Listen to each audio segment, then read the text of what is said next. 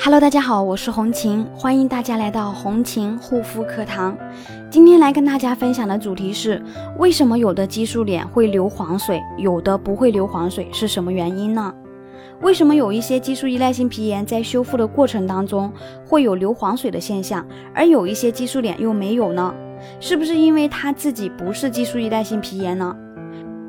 其实并不是的。啊，在激素脸修复的过程当中呢，皮肤是否流黄水是取决于你的皮肤状态的。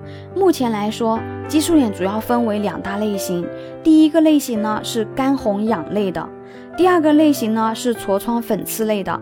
如果说第一类干红痒类的，在这种修复过程当中流黄水的可能性呢会比较大。流黄水呢也有一个专业的名词叫做啊黄色组织渗液。那主要是血细胞加白细胞的产物，主要的一个原因是皮肤的破损口，这个时候会导致的。为什么痘痘肌肤它就不会流黄水呢？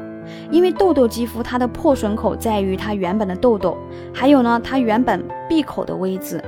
那么痘痘肌肤的一个反应，大部分是脓包性痘，还有一些是白色的脓包产物。也就是说，你如果说是激素依赖性皮炎的情况下。并不是说每一个人都会有流黄水的现象。